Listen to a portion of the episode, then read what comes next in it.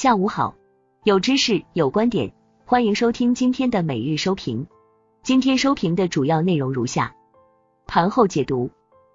今日三大股指午后冲高回落，截至收盘，沪指跌百分之零点三六，深证成指跌百分之零点六五，创业板指跌百分之一点二七，两市合计成交逾九千五百亿元，北向资金净买入十五点二一亿。行业板块方面，白酒创新高后回落，上海本地股掀起涨停潮，钢铁、数字货币、五 G 等板块活跃，HIT 电池、华为汽车、鸿蒙概念重挫，跌幅居前，化纤、生物疫苗、光伏低迷，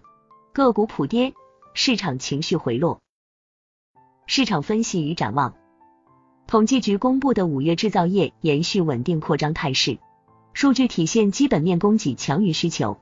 由于上游涨价挤压下游利润，经济复苏并不均衡，外资净流入趋势延续，通胀担忧减弱，经济数据显示边际放缓，说明经济复苏压力仍存，预计市场对政策仍宽松预期，核心资产或延续上涨趋势。热点新闻：一、华为鸿蒙来了，目标万物互联。华为在六月二日晚间。正式发了鸿蒙操作系统二点零 HarmonyOS，该系统可以搭载在任何 Lot 设备上，将所有设备统一语言，打通生态系统，实现万物互联。华为的鸿蒙系统的发布具备战略级的意义，这表明除了美国的苹果系统、安卓系统之外，中国独立开发的手机操作系统问世，这或将打破目前系统市场二分的场面，在未来会成三足鼎立的态势。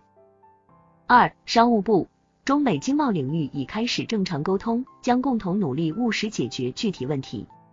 最近一周来，刘鹤副总理与戴奇大使和耶伦财长分别通话，两次都是五十分钟左右的视频通话。两次通话有几个特点，首先，双方沟通开局顺畅，在两次通话中，双方本着平等和相互尊重的态度，就中美经贸关系、宏观形势、国内政策等问题交换了意见。三港股印花税涨百分之三十。六月二日晚，香港特区立法会三读通过二零二一年收入印花税条例草案，落实本年度财政预算案中提高股票印花税至百分之零点一三。有关调整将在今年八月一日生效。有分析认为，上调印花税仅打击短期港股市场交投情绪，预计中长期影响有限。以上就是今日收评的全部内容。感谢您的收听，我们下期再见。